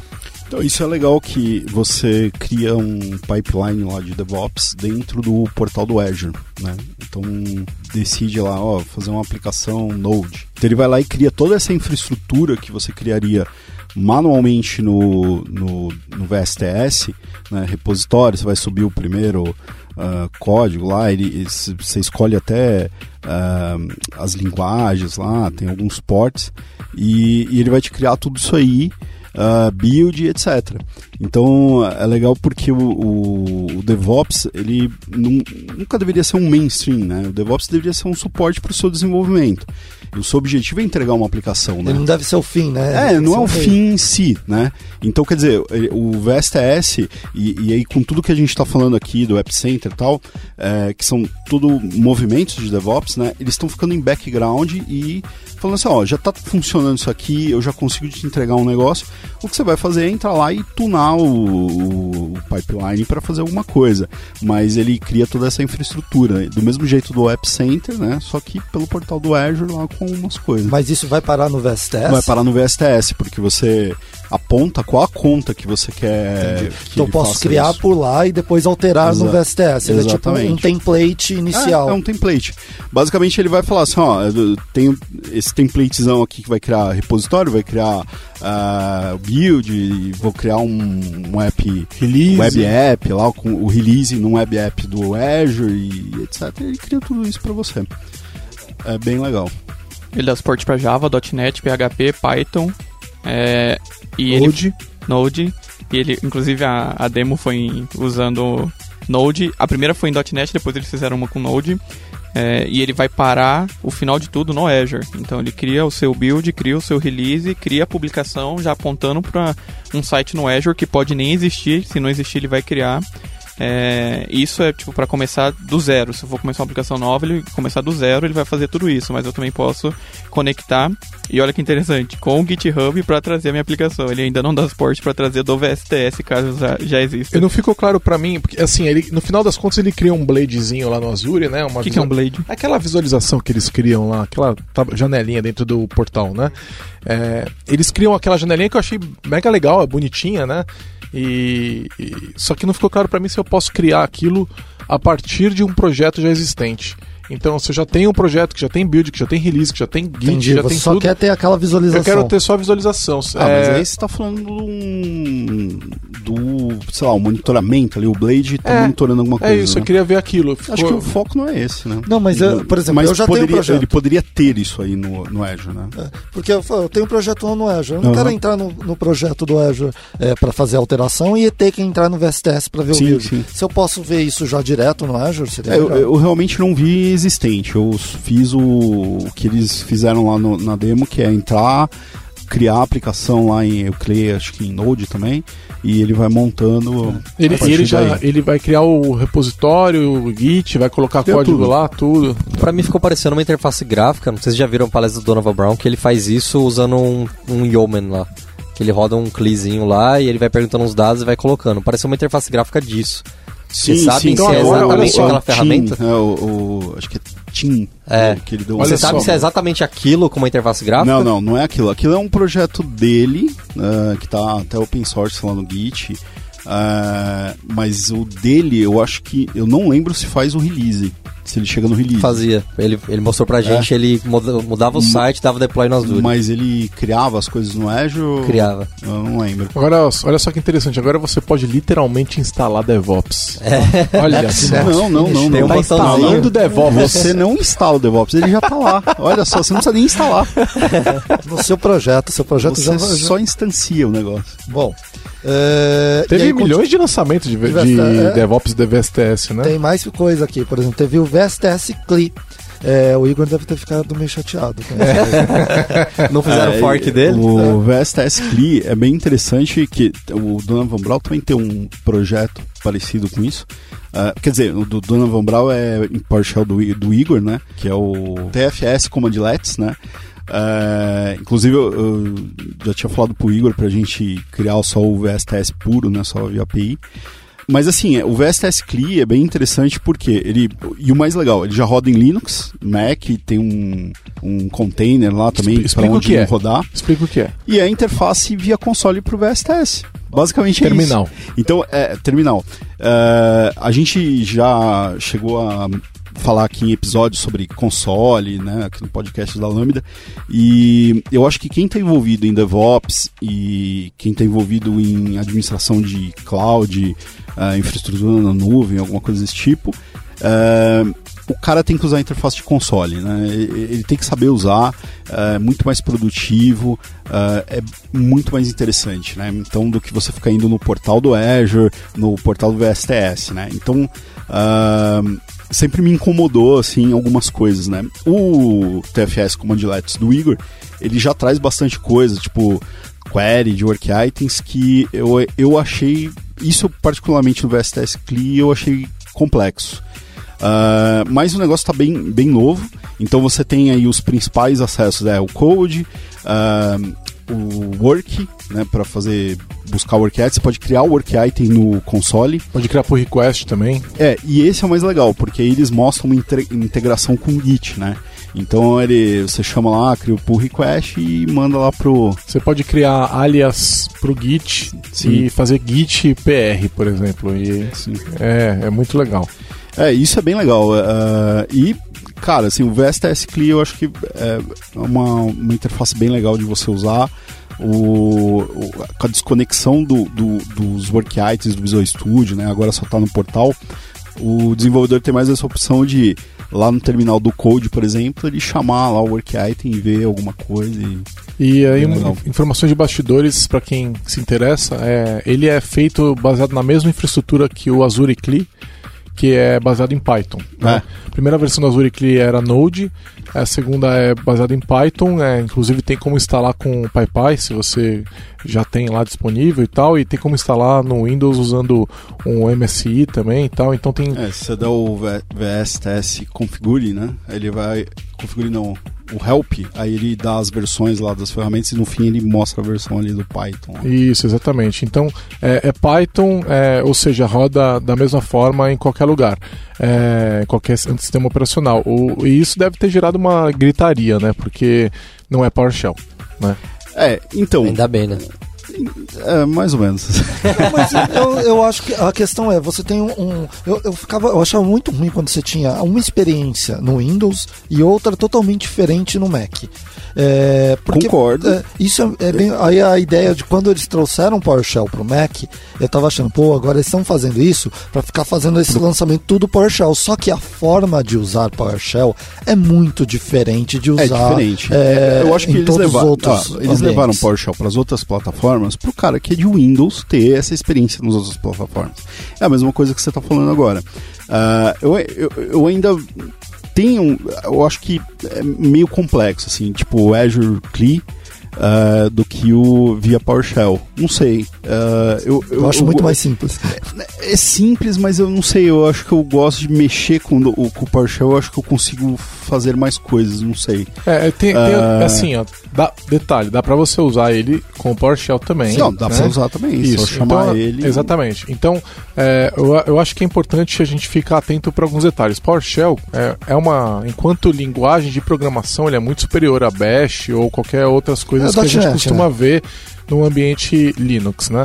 É uma, é uma, é, não, não é só ser .NET, porque é uma, é uma linguagem decente. Né? Então, o PowerShell, enquanto linguagem de script, é uma linguagem legal. O Bash tem detalhes que não fazem tantos sentidos assim, e tem uma curva de aprendizagem muito alta e tem vários pequenos problemas, né? É, o, o PowerShell é, é, mais fácil é. e, mais objetivo, mais simples de entender é, e tudo mais. O objetivo dele é ir para Mas você pode fazer as duas coisas. Você pode interagir com o Azure CLI utilizando o PowerShell e montar um Sim. script de PowerShell para usar Azure CLI é. se você quiser, não tem problema nenhum. Mas Porque... eu acho, o que eu acho legal é a questão de você poder ter a versão do Python no Windows, eu ter a mesma. É, eu, eu, como eu prefiro a versão Python, eu tenho no Windows, no Mac e no Linux a mesma experiência. Então você ter essa opção é muito bom. Sim, sim. E aí não, não obrigar o usuário de Linux sim. a instalar o PowerShell. Exatamente. Né? Então isso é muito positivo. Agora, se você quiser, e aí entra a questão do PowerShell Core lá que roda no Linux e no Mac, se você quiser montar um script que vai rodar nos três ambientes utilizando o PowerShell, você também pode e você vai ter que instalar o PowerShell naquela máquina. Agora, é igualzinho você fazer ele em Bash. Se você fizer em Bash, você vai ter que ter Bash no Windows, que não é nativo também. Sim. Então você vai ter que escolher o que você quer fazer. É, como é que você vai. Que, que shell estranho você vai ter que trazer para o sistema operacional. É, e se você colocar Bash, os SH já não, não roda todo, tudo que tem no Bash, os pipes tem uma parte diferente dos SH e do Bash. Ninguém sério, eu acho que ninguém saída... sério faz scripts ZSH. É. Não, mas a questão é que é diferente. Pô, eu desinstalei então, esse bagulho. Que, não, muito bom ZSH. Não, o ZSH é legal. O problema é fazer scripts com ZSH. Isso não faz sentido. Não, tem, é que né? tem diferença. Vai rodar só na sua máquina. Não, se você pegar algum script bash, se você usar pipe de três arquivos, não funciona nos ZSH. Não, não, não faça isso com ZSH. Faça com Bash. Não, o falo é que você faz com Bash, mas ele não roda nos ZSH. Ah, não, mas se o interpretador for Bash, não tem problema. É, é vamos, tá, vamos... tá, muito complexo aqui. O fato é o seguinte: Azure é, VSTS CLI, assim como Azure CLI, é mais uma evidência de que, cara, tem que usar o console. Podcast da Lambda 3. Vamos para o próximo assunto. Wender, o que, que foi o, a migração de TFS para VSTS? Parece que você já está usando isso. Na verdade, a Lambda 3 já está usando há um bom tempo é, a ferramenta de migração de TFS para VSTS. A gente já fez alguns, né? Não gente... foi lançado agora no Connect, então? A, a, ele foi, como várias coisas que a gente falou até agora, liberado a versão final, a General Availability. O que isso quer dizer é que, até então, a ferramenta estava sendo gerenciada pela Microsoft. Então, todas as, as migrações que usavam essa ferramenta deveriam. É, o primeiro step é passar pela Microsoft. O que é isso? Você tinha que preencher um form, falar o que, que você queria fazer, é, e aí você estaria requisitando para eles usar a ferramenta. Por quê? Um dos parâmetros para você usar a ferramenta era um, um, um, negócio chamado import code. E aí quem gerava isso era eles, e eles mandavam mandavam para você. Tanto é que eles te mandavam dois import codes, um específico para rodar uma homologação é, e outro específico para rodar a migração de produção. É, eu acho que eles faziam isso simplesmente para ter rastreabilidade do que estava acontecendo, porque até então a ferramenta era beta e eles queriam acompanhar caso tivesse algum problema, é, eles terem log e poder, sei lá, é, deixar a ferramenta melhor, dar um improve na ferramenta. É, e aí eles chegaram numa, numa versão que eles achavam, ah, tá ok, vamos soltar a versão final. E aí agora é self-service, você consegue ir lá é, e sem precisar preencher esse form, sem precisar dos imports codes, rodar a sua migração. Só que tem um porém, eles recomendam fortemente que se você não tiver conhecimento entre aspas, meio dos internos do, do TFS, você não fazer isso sozinho, você ir atrás ou da Microsoft ou de um parceiro que tem esse da conhecimento. Da gente, né? Da gente. É, hoje, 3. eu acho que a Lambda a é Lambda das... 3 faz isso para você. É, o Jabai. Nós já nós a gente já fizemos fez, o gente, primeiro. Acho que a gente fez o primeiro da América Latina, ah. inclusive é um case muito grande na Microsoft, e a gente já fez alguns outros. Inclusive eu estou no meio de uma migração é, que começou com a ferramenta em beta e vai terminar com a ferramenta em a versão final. É, e o, o, o, legal de quando estava em beta, o suporte era muito próximo, porque eu tive um problema e o pessoal entrou em contato comigo, tipo assim, na hora, por telefone, por e-mail, para perguntar o que tinha acontecido, para pedir log, é, e eles foram ajudando. É, inclusive agora que eu fui fazer a. iniciar a migração para a versão final, eles também estão próximos. É, do tipo, e aí, deu certo, tá precisando de alguma coisa. Mostra como tá a importância de você ir pro VSTS para eles. A importância né? de fazer uma migração para nuvem para eles está tipo, em, em, high priority, então eles estão muito próximos. Agora, é, sem entrar em grandes detalhes, porque senão a gente vai perder muito tempo nisso também, mas assim, tá funcionando? Ele funciona, ele consegue de fato levar tudo do TFS pro VSTS? Tem duas coisas em preview, então ele leva tudo com exceção de release e não lembro outra coisa. Tem duas coisas que ele não leva, mas a principal é release. Então, se você tem release configurado, é, até então ele não levava, agora ele está levando, só que essa parte está em preview. Inclusive, quando você vai rodar a ferramenta, ele pergunta: ó, essas duas coisas aqui estão em preview, é, release e o outro que eu não lembro. Ele fala: você quer usar o preview? Você quer tentar levar? É... Ou seja, pode não funcionar. Pode não funcionar. Mas e o restante está funcionando? O restante está funcionando. O restante vai. Dá, dá algum certinho. erro? Dá alguma dor de cabeça? Dá dor de cabeça no começo se você tiver muita customização no seu TFS, porque tem customizações que você consegue fazer no TFS e não são suportadas pelo VSTS. É, e aí, a hora que você roda a ferramenta, ele vai te falar tudo o que está inválido, que você precisa ou arrancar, ou arrumar, fazer de alguma outra forma. É, ele fala especificamente em qual Team Project está é, esse problema é, e tipo você vai de, ter que arrumar. de coisa que não é suportada. Ah, Global Lists é o principal. É, não é suportado. É, Faz sentido, né? Você tá no ambiente de serviço, você não pode criar coisas globais. Ah, quando você tem campos dentro do, do, do Work Item, cada campo desse tem, entre aspas, um ID. No, no TFS você consegue ter é, IDs iguais para Work Items diferentes. Isso no VSTS ele valida, ele não consegue ter o mesmo ID para Work Items diferentes. Então, Eu acho que eles vai querem. dar pau. Eles querem que a gente vá tudo pro VSTS pra eles pararem de chipar TFS, entendeu? Porque deve dar uma dor de cabeça lançar esses dois produtos em paralelo que fazendo a mesma coisa. Deve dar, eu acredito que deve dar. Eu- quando, você falou que o release é preview. Sim, Se der um erro, ele conclui a migração ou ele vai falar assim, ó, não consegui fazer o release, então não vou levar nada? eu não sei sobre release, mas qualquer erro que ele dá no meio da migração, ele para, ele não Ele conclui. Aborta tudo. Exato. Quando você, quando você vai fazer migração, existe um arquivo chamado import.json. E lá tem várias, várias configurações que você passa para que ele consiga fazer a sua importação. É, uma dessas, dessas informações é o nome da conta que você vai usar. É, quando você starta a migração, ele automaticamente já sobe um VSTS com aquele nome, e aí aquela página, por algumas horas, vira a sua página de informação do que está acontecendo, em que step que tá, o que, que ele está fazendo. Se der pau, automaticamente aquela página já fica com a mensagem de problema. É, quando ele chega nesse step, você não tem log se der problema. Então é nesse passo que você tem que entrar em contato com a Microsoft para saber o que aconteceu. É, e aí, respondendo a sua pergunta, se der o pau na importação do release, ele não vai concluir, vai dar pau. Como é que ele mapeia os usuários? Bom, quando você usa TFS local, os seus usuários estão no seu AD. É, seja ele um AD local ou seja ele um AD fazendo sync com o AD do Azure ou do, do Office 365 AD. Quando você vai rodar a ferramenta de migração, um dos, dos steps que ela faz é fazer um match dos seus usuários do AD local com seu AD na nuvem. Caso você não tenha um AD na nuvem, você vai precisar ter, você vai Você ter vai que criar criar um. Exato, e startar a ferramenta de sync lá para ele começar a jogar os seus usuários para a nuvem. Uma das coisas gerada após a primeira execução da ferramenta é um arquivo, mas é um, um CSV que está com a lista de todos os seus usuários que estão no seu, no seu AD local, com um match para o seu AD na nuvem e já falando quais deles vão ter acesso ao VSTS. Por quê? Para acessar o VSTS você precisa de subscription, seja ela do VSTS, seja ela uma Visual Studio Subscription. Então ele vai te dar ali todos os, os seus usuários falando esse usuário vai conseguir acessar, esse não vai, esse vai, esse não vai. É, e aí, esse arquivo é extremamente importante porque você precisa olhar os usuários que não estão dando match para subscription, porque eles não vão conseguir ter acesso ao VSTS. Então, é desse jeito que ele faz. É, a hora que você vai fazer a importação, uma das informações que você passa é qual é o seu tenant de AD na nuvem. E com isso ele vai conseguir fazer a, o match de usuários pro VSTS. Tanto é que quando você vai rodar a importação, é, alguém tem que ir lá e se autenticar, porque ele vai bater no seu AD. Interessante. Então, isso é uma coisa que já tinha, já tinha suporte antes, pelo que você está falando, os caras atendiam super rápido e agora com a versão final, é, o suporte é vem junto, obrigatório. Pra todo mundo, né? O, o suporte dele era basicamente porque eles queriam entender o que estava acontecendo nas migrações para construir o- as defesas na ferramenta. VSTS Reporting. É, que novidades que a gente teve disso? Isso é bem legal, é, porque eu acho que o grande calcanhar de Aquiles do STS na parte de, de gestão dos projetos era relatórios. Né?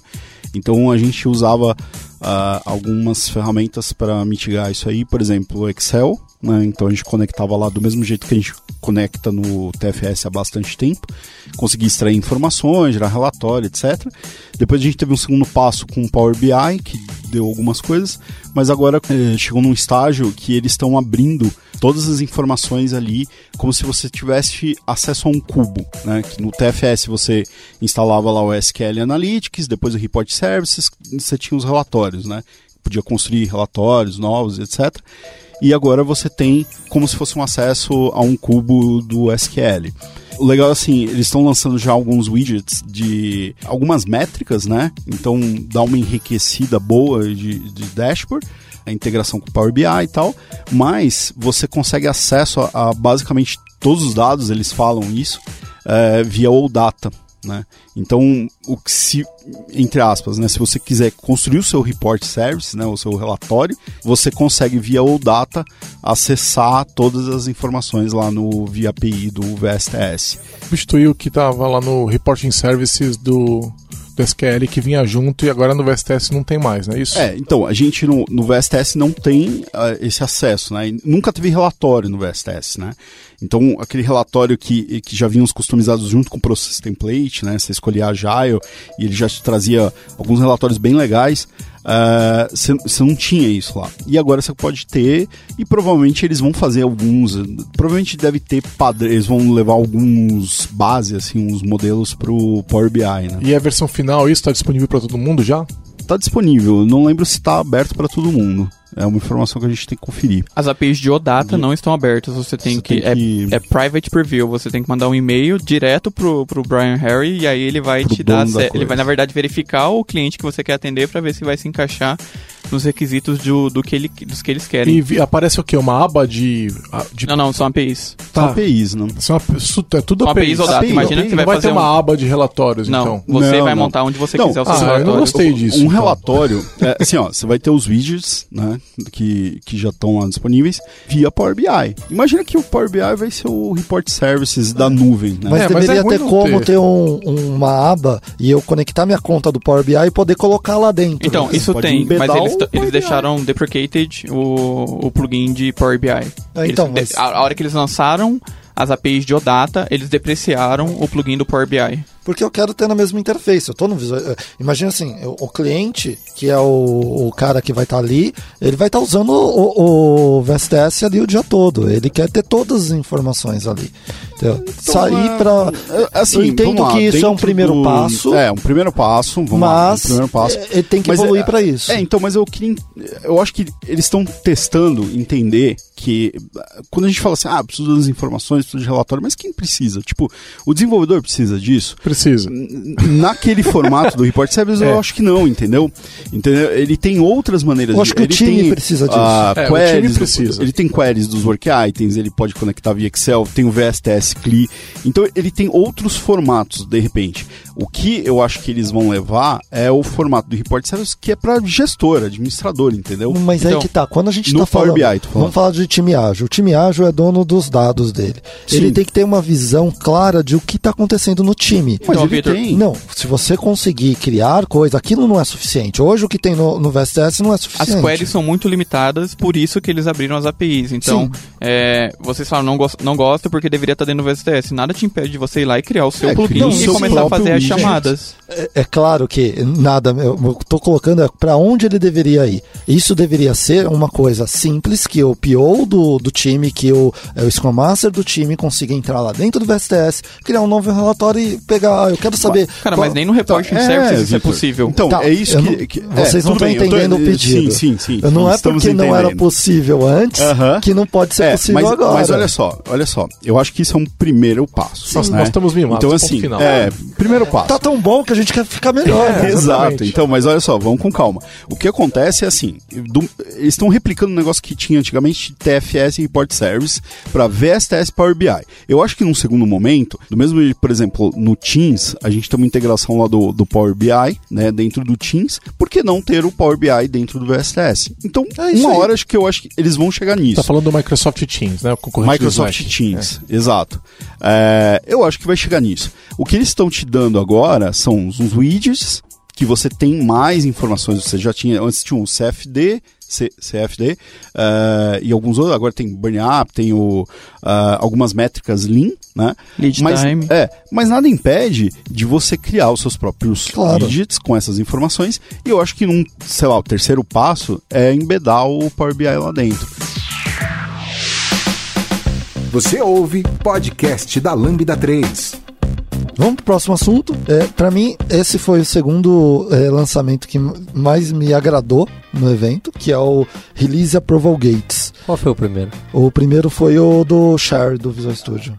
é, para mim, porque pra- é, eu acho isso sensacional.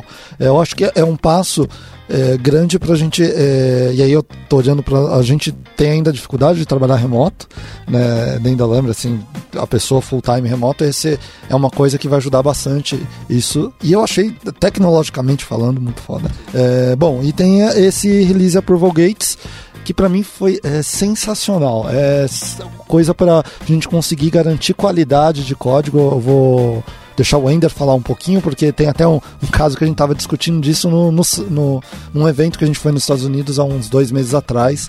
E aí, fala um pouquinho dele, Wender. Só para contextualizar o porquê, por que gates, por que ter ali, sei lá, barreiras de fazer o nosso, o nosso deploy.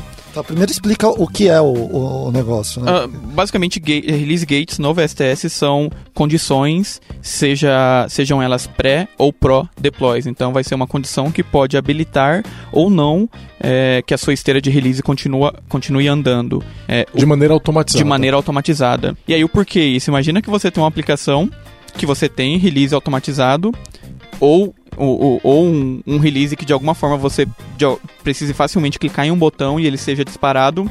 Só que você toda vez você valida primeiro o ambiente anterior para ver se está tudo certo, se está tudo indo bem, antes de aprovar o seu release para ir para o próximo environment. Basicamente isso é medo. Quem tem, tem medo. É. é... Mas, tá, passou os testes de unidade aqui, mas. Quem tem a coragem de, de fato mandar a aplicação para produção Todo sem de mundo, fato é. dar uma olhadinha, uma homologação se tá tudo certo. É... Isso aí é para evitar a olhadinha, então. Isso aí, o release gate é basicamente para evitar a olhadinha. Por quê? Ele vai lá fazer essa olhadinha para você. De que forma? Ele tem várias é, APIs ou opções, sei lá como chamar isso, que te permite fazer isso. Então ele pode. É, parametrização. Você parametrização. Sim. O... Então você gate. pode ir lá e, e, conectar ele com com o Azure Function, com chamar alguma API sua. Você pode executar uma query de work item do VSTS. Dá para rodar teste? Depende, talvez se sua API ou se o seu Azure Function chama algum lugar que rode os testes, poderia. Mas não tem lá uma opção rodar os testes. É, você, pode... pode... rodar uma function, você pode fazer um projeto Porque .NET se você quiser, que roda alguma... Se você quiser rodar os testes, por que não, não ser um step do release? Acho que ah, não, então, não tem um porquê. já existe. É, né? E tem Application Sites também. E tem Application Sites, que na minha opinião é o mais legal, porque, sei lá, imagina que você coloca uma regra de Application Insights que é, se no meu ambiente a aplicação não estiver respondendo em tantos segundos, meu, já bloqueia ela porque tem alguma coisa errada. Exato. Você coloca ali é, o gate de qualidade mesmo, né? Você pode chegar lá e falar, ó, rodou teste de integração batendo lá, né? Teste funcional batendo lá. Em algum momento, esse é, o tempo de resposta passou de 3 segundos, passou. Não publica essa. Exato, é, é. isso. E aí você consegue configurar, inclusive, é, recorrência. Então, a, a cada 15 minutos você testa de novo se esse gate é válido. Porque se você for lá em algum momento e arrumar isso, o, a esteira de release vai continuar andando. Outra coisa que eu achei muito legal é ele fazer uma query de work item. Legal. Então fala assim, pô, surgiu um bug aberto para essa release. Pô, isso é sensacional, cara. Tipo. Bloqueia. É, tipo, a, a, imagina que você não tem a conexão necessariamente da, do usuário que está fazendo a aprovação, às vezes é um gestor, sei lá da onde, né? Do outro lado da empresa surge um, um, um, um, bug vindo de uma versão Canary da sua aplicação, falando, ó, oh, isso aqui não tá pronto não. É, lembra, tá dando é, problema. Lembra da questão da Toyota de ter o, o, o sino para parar a linha de produção? É, isso aí mesmo. É, porque qualquer um que tem acesso a criar um bug pode parar o, o gate. É, não, ele segura, ó, ele tá basicamente bloqueando a release, né? Exatamente, você está dando poder para todo mundo bloquear aquele release. Exatamente. Não sobe. Exatamente. É bem legal. Você pode usar Azure Monitor também. Imagina que você tem, sei lá, suas aplicações IaaS, verificar se alguma coisa está acontecendo na sua máquina. Você consegue também parar que a, que a esteira continue. É, achei bem legal eles, eles, de fato, automatizarem aquela olhadinha que a gente dá antes de. Ah, beleza, tá tudo certo, vamos soltar. Porque é, é, tem uma, uma palestra da Microsoft que o primeiro slide que eles mostram é, inclusive é do time do VSTS. O primeiro slide assim é bem grande, escrito There is no place like production. Bom, é, essa é a terceira novidade que eu mais gostei. Essa é bem legal. É, é eu, eu, coloquei como terceira, mas tá ali, tá empatado ali com Release Approval Gates, que é o YAML Definitions.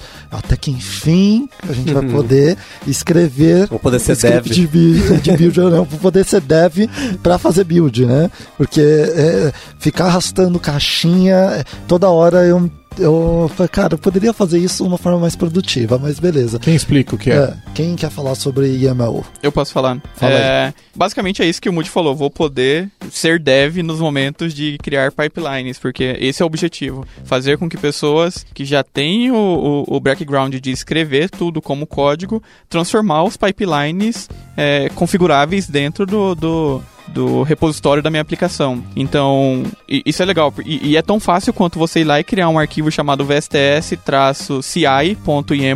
e você publicar isso, pronto, ele automaticamente vai criar para você o... Não, ele não cria a build. Você tem que depois criar a build e falar que você quer usar o YAML. Isso é o step manual. Não, ah não. lá. Não, você tem não. duas formas de criar. Você pode ir lá na interface gráfica, criar uma definição e selecionar o template YAML, e aí ele vai colocar para você no seu repositório um arquivo chamado vsts-ci.yaml, ou se você tiver ali no seu código codando e você não tem nada no VSTS ainda, você ah, vai ele cria a build pra cria. você? Se você Ah, ele, vai, ele vai olhar o root do seu repositório e se tiver um arquivo com a nomenclatura que ele espera .yaml, ele vai criar para você a sua definição Tá de build. melhor que eu pensei, então. E dá tinha criar várias builds ou só uma? Então, é, isso eu não vi ainda porque ele vai criar, como o arquivo chama, não é um arquivo com o nome da sua da sua definição, ele cria um arquivo chamado vsts-ci, ele vai criar a sua definição com o nome do seu repositório. É, e aí me surgiu essa dúvida também, como eu vou, como criar é, várias definições para meu me, me, um mesmo repositório. Isso já tá disponível? Já está disponível. Acabamos a de habilitar na nossa conta aqui. Ah, é, você acabou de habilitar, a verdade. Quem é tá uma- ouvindo e tá pensando que é parecido com o que a gente fazia no Travis e tudo mais, é a mesma coisa. É bem, bem, bem parecido. É, que Tá faz pro pensando, Travis. Que faz pro. É, é, fazendo falecido Snap CI Exato. ou no. Jenkins, Jenkins ou no. Como é que chama do de .NET lá? O AppVeyor. AppVeyor. É, é, me- exatamente a mesma YAML coisa. é um ótimo formato para arquivo de configuração para esse É, tipo já de tá Só coisa. senti falta né? de uma coisa que eu não, não vi. Parece que não tá lá ainda. né? Tá, até porque a versão é preview ainda, que é pegar uma build existente e gerar o YAML. Dá, Já dá, pra fazer, dá isso? isso. Ai, que Ah, maravilha. Porque, agora, tem uma questão, né? Cada task, cada task vai. Ela tem características próprias, né? Vai ter parâmetros próprios. Vai ser complicado achar o nome desses parâmetros, né? Onde é que você acha, por exemplo? Ah, É, então eu quero usar só- task de deploy para app service do Azure. Vai ter que pegar a documentação É, daquilo você vai ter que Eu, eu começar acredito a- que vai ter a documentação É, da teste. Só que não tem ainda É, isso, já- né? Isso é já é tudo um- muito novo, né? É um bom plugin que a gente pode escrever aí pra ele Extrair documentação de uma É, porque teste. aí sabe o que eu vou começar a fazer? Eu vou começar a criar builds de mentira, fazer um gero YAML, olha como é que ficou, daí copio e cola. Ou seja, você vai continuar fazendo o que você faz hoje e só vai adicionar mais um passo. Na É. verdade, é, mas tem uma Enquanto não ficar diferença, bom, né? né? Isso tá comitado, cara. Então, é, é, você consegue olhar o histórico do, do a O evolução. build agora também é comitado. o build é comitado, mas não tá no seu mesmo repositório, Sim, né? sim, sim. Então, agora você é, vai o- poder o build acompanhar é isso. comitado, mas você também não, não tem histórico lá, você não consegue comparar. Consegue, consegue, Consegue, sim. consegue. Dá até pra reverter É a versão. É, e é uma, é uma- só que é um, é um Tem formato. Eu faço, comentário, eu é. faço isso no release. É um formato não, nojento. agora. Agora, como é que ele Ma- faz pra secrets? Você tem que editar manualmente os secrets ainda? Eu imagino que sim, né? Ou vai ter uma encriptação? Não, acho que só deve pegar da conf- variável do Provavelmente ambiente, do vai pegar a variável né? da build, mas aí a variável ah, você deve ter que ir lá criar. Ou se o VSTS CLI fornecer suporte para Isso, isso, isso que eu ia falar. O VSTS CLI deve dar suporte para É, isso. o, o, no AppVeyor você encripta na interface gráfica dele. Você vai lá na interface, coloca o valor, ele gera um outro valor pra você, você copia, Mas cola, você acabou. tem que ir na interface gráfica. Tem que ir. No AppVeyor, sim. Tem algum outro, por exemplo, no Travis, como é que você faria? No Travis. Travis eu não lembro. Bom, Enfim. não tem muita mais coisa para falar sobre isso, né? É, bom, Ah, é não, legal, calma, tem umas coisas pra falar assim. Vai ter suporte pra release também ou só pra build? até então só para build, mas eles devem estar criando para release. eu É, o acho que release é- sempre anda um passo atrás, né? Do... É, sim, não faz muito sentido ter só para build. É, o, o, o legal disso também é que ficou mais fácil agora. O VSTS já fornecia uma forma, mesmo pela interface gráfica, ele já versionava todas as suas alterações de build, de você ir lá pra, de você ir lá e, e- fazer o, o rollback de alguma alteração. É, agora com o YAML é é mais fácil ainda, porque você Porque consegue vai estar no na seu sua- repositório. No seu repositório. Você consegue lá, putz, deu pau na minha build, foi por causa de uma alteração, eu consigo lá é, e voltar. Respondendo a sua pergunta de ter mais build definitions para um mesmo repositório, você consegue, mas aí você não vai conseguir fazer na, seu, na sua linha de comando ou por arquivos.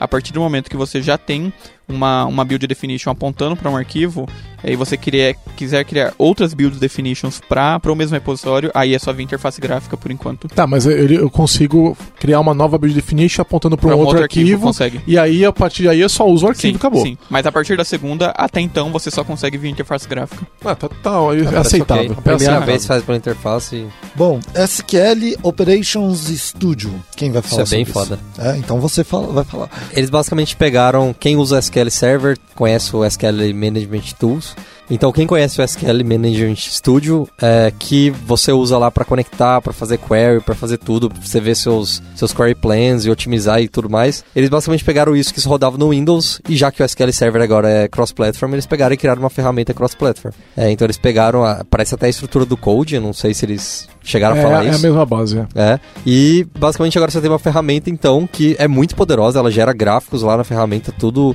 integrado. Não é um plugin do Code, é uma ferramenta separada que é cross-platform e você vai conseguir conectar nos bancos para fazer todas aquelas coisas que você fazia pelo estúdio. Muito legal. E Mas suporta, eu vi gente até falando que tá melhor que o Sim. Management Studio, né?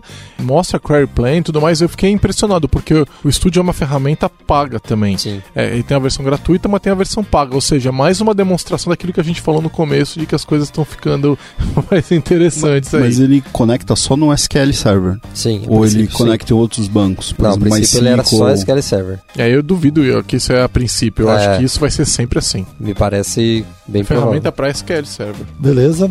Bom, Azure Databricks. Pra quem não conhece, Databricks é basicamente um- uma versão.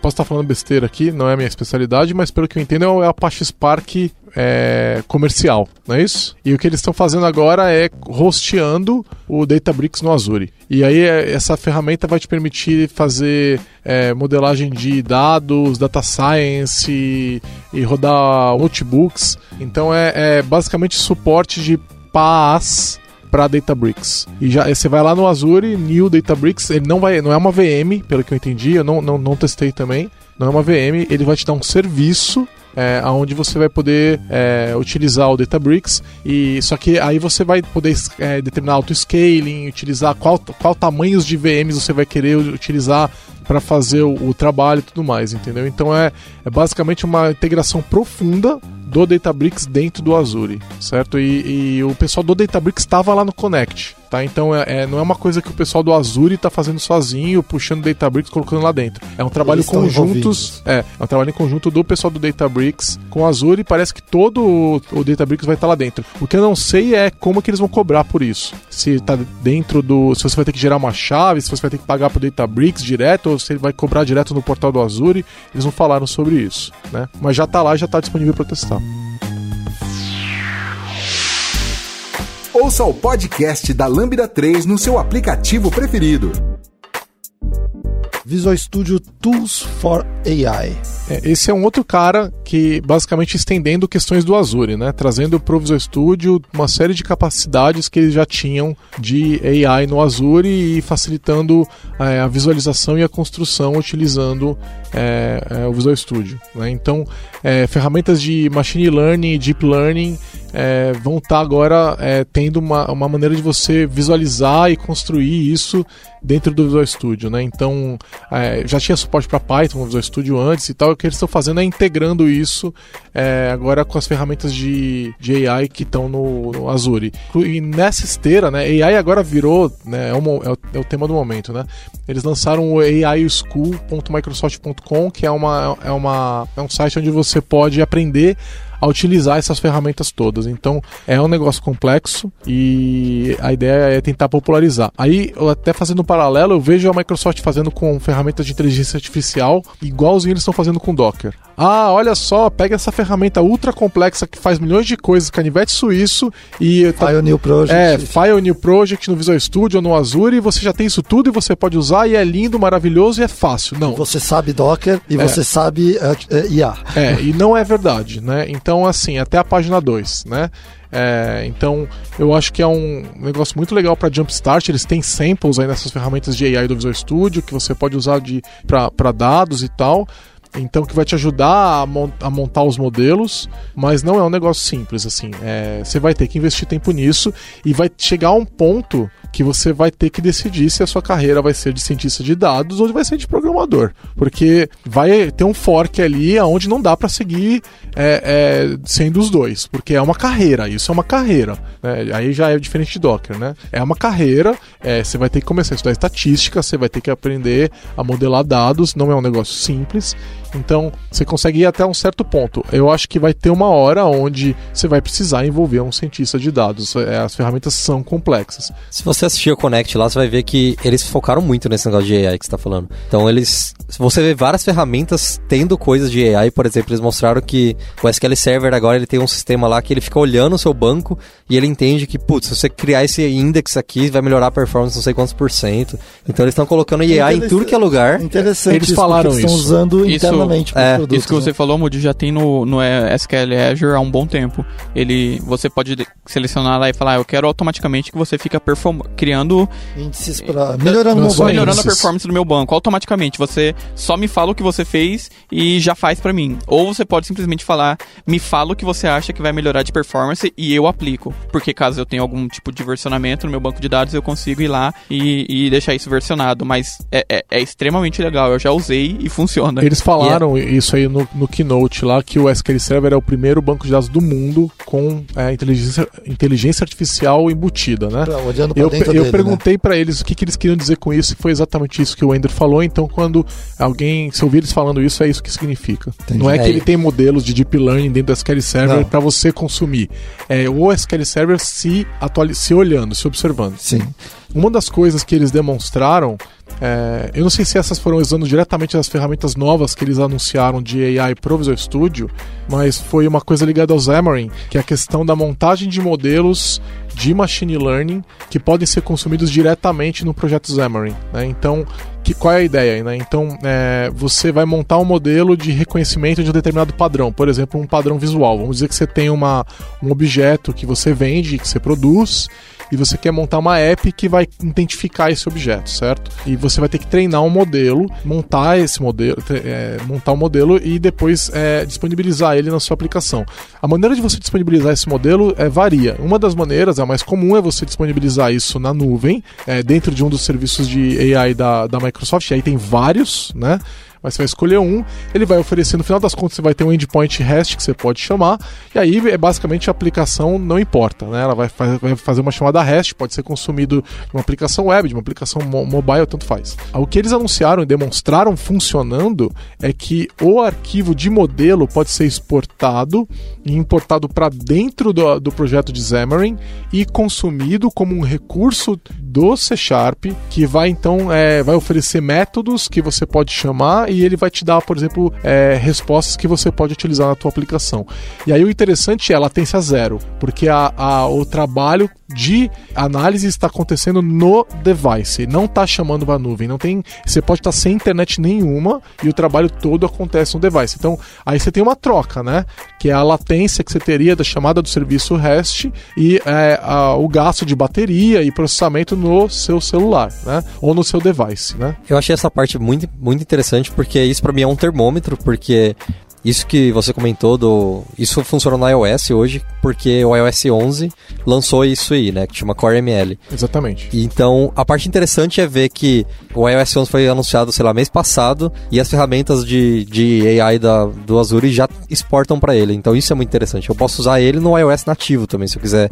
No Swift, eu consigo usar esse, esse arquivo que ele exporta de modelo para mim. Então, isso é muito interessante para ver que a Microsoft não está olhando só para a ferramenta que ela desenvolve. Então, ela está exportando para iOS. O Android, acho que no Oreo, eles começaram a fazer umas coisas Sim, assim. já tá lá e em também. breve já deve estar exportando para Android também. Então, isso é bem legal. Uma coisa bem legal sobre AI que eles mostraram também, não necessariamente vinculado a- ao Visual Studio, é, é uma coisa bem interessante que eles também mostraram no, no build, que eles sempre estão preocupados com melhorar a qualidade de vida das pessoas também. É, e se a gente for olhar para o nosso trabalho do dia a dia como dev, na maioria das vezes, no final das contas, é o crude de cada dia. E dessa vez eles mostraram um, um vídeo, a hora que eles foram começar a falar de AI, de um funcionário deles que tem deficiência visual, é, e ele tá na rua assim, caminhando e indo trabalhar. E ele tá com um óculos. É, e aí, de repente, ele escuta, ele escuta uma risada. E aí ele passa a mão no óculos, assim, o óculos tira uma foto e começa a falar pra ele tudo que tem naquela Descrever foto. até- ah, Então descrever, o óculos falar uma menina brincando com um cachorro, jogando um frisbee da cor amarela e tal.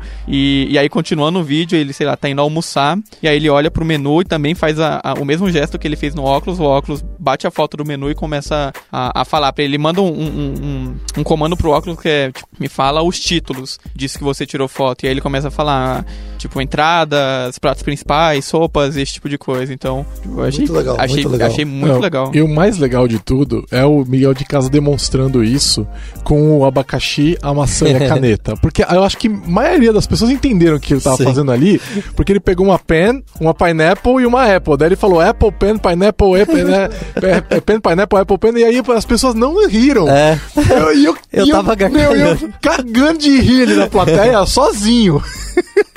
e eu rindo, eu fazendo assim, ele até olhou pra mim lá e tal. E as pessoas Ele tinha que ter colocado o o vídeo. que, que esse retardado tá rindo, cara? O que, que tá. Não tem nada de engraçado. Aí eu tirei a foto e joguei no Twitter. Olha, o Miguel de casa tá com colo coloca o, o- no link, no link do, coloca o link do vídeo do Pineapple Pen.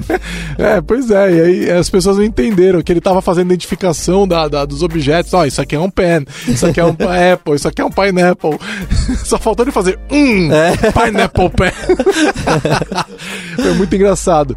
É, e de um lado mais sério, no dia seguinte a gente foi conversar sobre essas questões e aí uma, um executivo é, de um cliente ali, ele falou assim, olha, pô, muito linda essas ferramentas de AI que vocês estão fazendo, mas olha só, eu tenho desenvolvedores web da minha empresa. Eles não têm a menor ideia como é que esses negócios funcionam, né? Parece muito legal, mas tipo, não parece ferramenta simples. Vocês estão querendo simplificar um negócio que não parece que é simples. Eu vou conseguir pegar isso aí, o meu desenvolvedor de web ou de Xamarin e falar, ó, faz aí um modelo de inteligência artificial com deep learning, não sei o que lá. E aí a resposta dos caras falando, não, não vão. Esse, esse não é o público, entendeu? É, para essas pessoas tem uma. E aí, aí você percebe o marketing, né, meu? Os caras. E aí e não é só o marketing, mas também a engenharia. É, eles têm um produto para isso, ele falou isso, né? Que é o tal do Cognitive Services, né? E aí, então, o que, que é isso? São modelos prontos que você pode consumir. Então, você quer olhar e identificar se é voz, você quer identificar imagens, eles têm, eles têm isso já, né? Ferramenta para fazer. OCR de, de imagem. Exatamente, para fazer legendas, etc. Tudo isso tá lá. E Então- é legal, você entrar no site, tem samples que você roda na hora. Você, tipo, ó, tira uma foto, ele fala se eu tô sorrindo, qual que é a minha idade. Exato. Então, são modelos já cozidos para você, né? Que você basicamente você alimenta para um serviço REST e ele vai te responder, né? Reconhecimento de, de, de fala, inclusive em português, né? Então, é, é, tem o Cognitive Service lá pra gente usar, né? Então, é, você vai ter é, graduações, né? Olha, eu não conheço nada de intelig- inteligência artificial, mas eu quero botar uma inteligência na minha app. Cognitive Service. Ah, eu quero evoluir o modelo. Aí você vai ter soluções de machine learning, de AI, etc. E essas que a gente está falando que eles estão colocando agora no Visual Studio. Sim. Bom, falar um pouquinho de banco de dados. Cassandra no Cosmos DB. O que, que significa isso? Bom, é uma API, né? Então, é basicamente, se vo- você pode desenvolver localmente para Cassandra, utilizando, por exemplo, para Dev o banco de dados do Cassandra, e a, a sua aplicação vai funcionar localmente, por exemplo, como Cassandra, e na hora que você subir ela para a nuvem, você, em vez de rodar um server de Cassandra, você usa o Cosmos DB. E todas as, as APIs do Cassandra vão funcionar no Cosmos DB. Então, eles não falaram que são todos, mas eu imagino que são, né? Senão você teria um problema. E eles já fazem isso com o MongoDB, né? O, o Cosmos DB já suporta a API de MongoDB, então é a mesma coisa, você desenvolve pra, com o Mongo localmente, porque não tem um Cosmos DB local, porque não precisa, né? Então você desenvolve com o MongoDB localmente, deploy a aplicação e ela vai achar que está falando com o MongoDB, mas na verdade é um Cosmos DB, tá? Então é basicamente a mesma coisa, só que para Cassandra. É, você falou que não tem um Cosmos DB local, só um parênteses, caso você esteja desenvolvendo e quer usar Cosmos DB, aquela ferramenta do Azure local, que eu esqueci o nome dela, aquela ferramenta gráfica, dá suporte pro Cosmos DB. Ah, tem agora? O emulador lá? É o emulador, isso mesmo. Emulador de. Porque era emulador de storage, De né? storage, é. E agora ele suporta Tem o uma Cosmos. caixinha lá, Cosmos DB. Ah, que legal. Muito bom. É, É, eu tenho. Pode falar. Teria, é, mas é pro próximo assunto. Ah, é, e que o, o próximo assunto que é o MariaDB, então você já pode falar sobre o que você quer falar. não é necessariamente sobre MariaDB, mas puxando o MariaDB, eles basicamente anunciaram suporte pro MariaDB no Azure. E o legal é que quem foi, a pessoa que apresentou foi o, o Monte lá, o, o, cara do. MySQL, do MariaDB. E, e foi muito louco, porque ele tava na casa dele, assim, de repente ele saiu lá fora aquele monte de neve, porque ele mora na Finlândia. E começou a falar tipo, sobre o MariaDB, sobre o Azure, sobre a parceria com a Microsoft e tudo mais. É, mas basicamente é isso. No começo do ano a Microsoft abriu suporte para Postgres e MySQL no Azure e agora tá abrindo suporte para MariaDB também. É, uh, um, alguns minutos atrás a gente falou sobre é, algumas features de inteligência artificial do SQL Server. E aí pode ser que você esteja usando aí o seu banco não SQL Server e ficou, putz, queria ter essas features. Eles também anunciaram uma ferramenta que migra o seu banco de dados pro SQL Azure.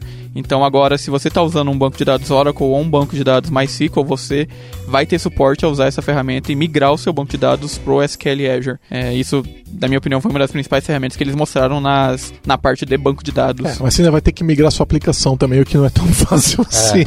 Depende o... do que você está usando. Se você estiver é. escrevendo query na mão, sim, você vai ter que migrar. Agora, o legal do MariaDB é que é um banco de dados verdadeiramente open source, não controlado por uma grande corporação, que é o caso do MySQL, né? Então, para quem não sabe, MariaDB é um fork do MySQL, quando o MySQL acabou indo parar na mão da Oracle, né? Então, a, os vários líderes do desenvolvimento do MySQL não concordaram com o que estava acontecendo, saíram, forcaram e criaram o MariaDB, que é, promete compatibilidade com MySQL, o que em grande parte é verdade. Basicamente, você tudo que funciona no MySQL você consegue fazer funcionar no, no MariaDB. Tem pequenas exceções, é importante depois buscar para quem tiver interesse, mas é um projeto tocado pela comunidade sem interferência nenhuma, ou conexão, ou ligação alguma com a Oracle, né? Então, é, é o banco que eu prefiro. Eu, se eu, eu, por exemplo, eu nunca vou rodar uma aplicação com MySQL, a não ser que o cliente exija isso. Eu vou sempre rodar com MariaDB. Né? Então, agora é legal que a gente tem suporte e é como PaaS, é banco como serviço. Esse que era o problema, porque sempre teve MySQL é, e também tinha é, MariaDB, mas era, um, era de terceiros, não era da Microsoft. Eles até vendendo com PaaS, mas a gente sabia que estava ali na máquina virtual, era provisionado tal.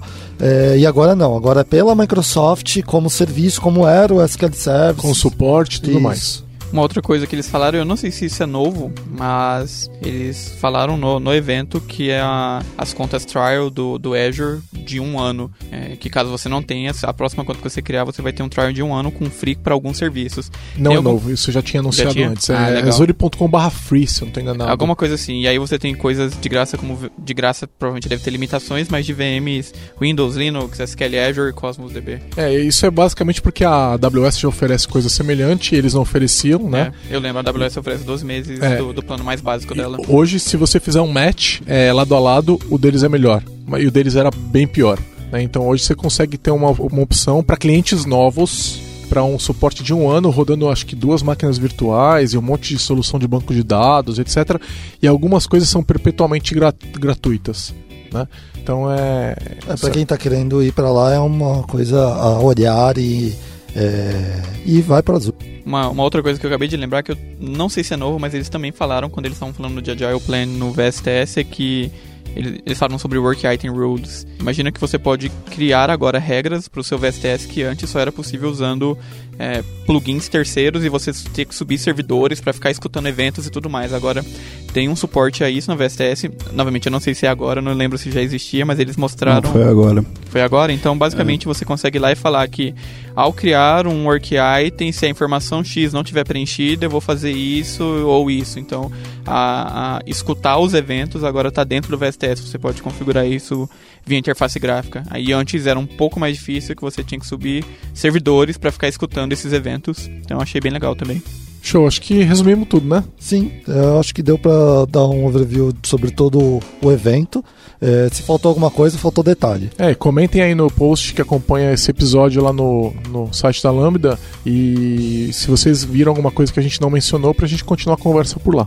Calor do momento também, se a gente falou alguma coisa errada, deixa os comentários no blog aí nos corrigindo é e isso aí. a gente troca Aproveita uma ideia. Aproveita que o Gigi tinha informação privilegiada. É, privilegiada nada. vocês viram tudo que eu vi. Beleza, gente. Valeu. Tchau. Valeu, valeu até mais. Você ouviu mais um episódio do podcast da Lambda 3. Indique para seus amigos esse podcast. Temos também um feed só com assuntos diversos e outro que mistura assuntos diversos e tecnologia. Toda sexta-feira, sempre com o pessoal animado da Lambda 3. Se você tem um podcast e quer gravar num estúdio legal, nosso espaço está aberto para você. É um estúdio isolado acusticamente, com uma mesa de gravação e microfones profissionais para até cinco pessoas. Tudo de graça. A ideia é estimular o podcast no Brasil. Pode ser sobre qualquer assunto. Fale com a gente pelo e-mail podcast@lambda3.com.br.